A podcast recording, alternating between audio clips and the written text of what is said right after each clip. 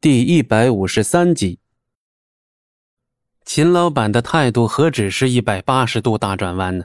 简直就像变了个人，没什么分别。那个秦老板，我今天来，其实还是为了价格的事情。价格？啥价格？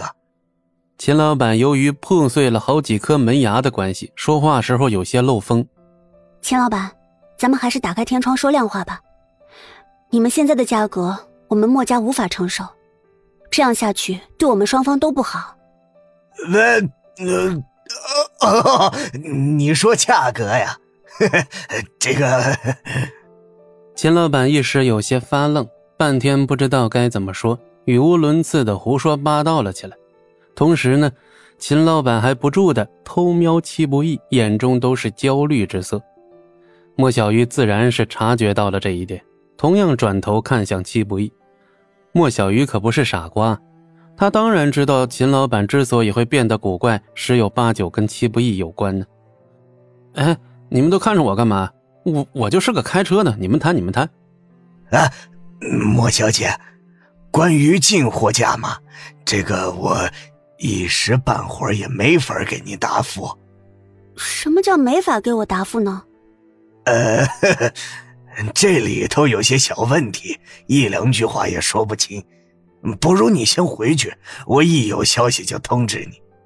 莫小鱼听的是一头雾水，对方作为供货商，难道连个价格问题都没法做着？秦老板，你这是什么意思？是想跟我们打持久战？怎么会呢？总之你就等我消息就是了。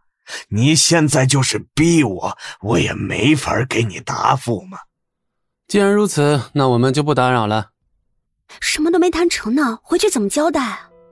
没事秦老板不是都说了吗？有消息就通知你，这不就是个好消息吗？莫小鱼脸一黑，这算哪门子好消息呀？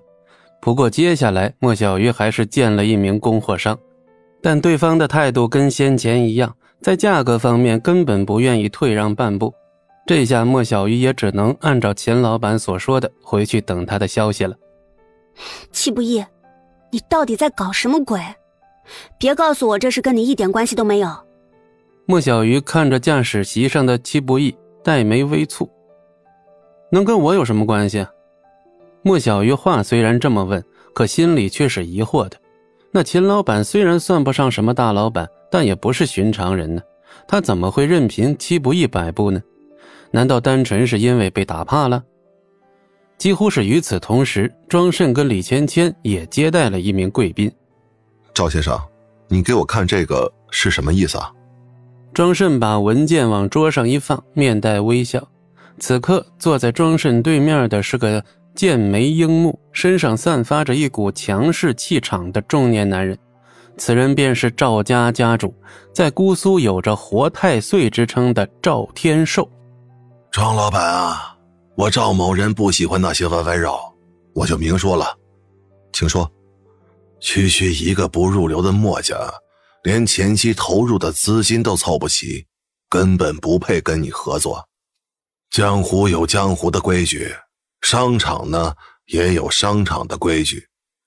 在没正式签合同之前，所有口头承诺都不作数。我说的没错吧？赵先生说的倒是没错。不过我庄慎从来都是个守信之人，这个我自然知道。